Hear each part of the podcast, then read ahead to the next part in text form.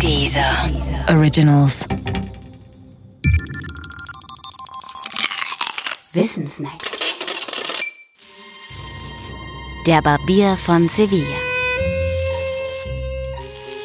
Nein, hier geht es nicht um die Oper von Rossini. Hier geht es um die Frage, der Barbier von Sevilla rasiert alle Männer, die sich nicht selbst rasieren. Rasiert der Barbier dann auch sich selbst oder rasiert er sich selbst nicht? Was meinst du?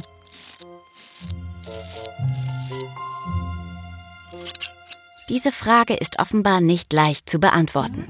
Denn angenommen, der Barbier rasiert sich nicht selbst. Dann tut er das doch, denn er ist ja gerade derjenige, der alle Männer rasiert, die sich nicht selbst rasieren. Und angenommen, er rasiert sich doch selbst. Dann ist er nicht der Mann, der alle rasiert, die sich nicht selbst rasieren. Dieser merkwürdige Barbier hat offenkundig zwei Bedingungen zu erfüllen, die er nicht erfüllen kann.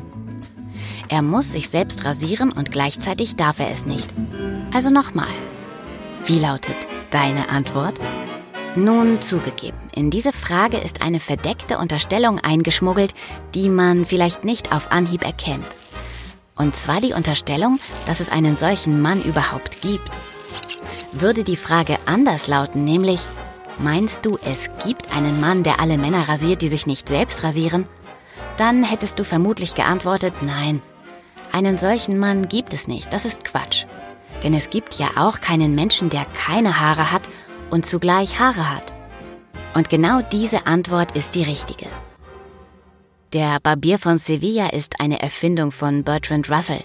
Es war natürlich nicht sein Job, erheiternde Rätsel zu erfinden. Russell war Mathematiker und Logiker. Und unglücklicherweise hatte er auf genau diesem Gebiet einen analogen Widerspruch entdeckt, der sich aber anders als der Barbier nicht im Handstreich wegwischen ließ. Es ging um die Menge aller Mengen, die sich nicht selbst enthalten. Mit diesem schlimmen Fund Russells brach dann das aus, was man die Grundlagenkrise der Mathematik nennt. Es dauerte lange, bis man dafür eine Lösung fand.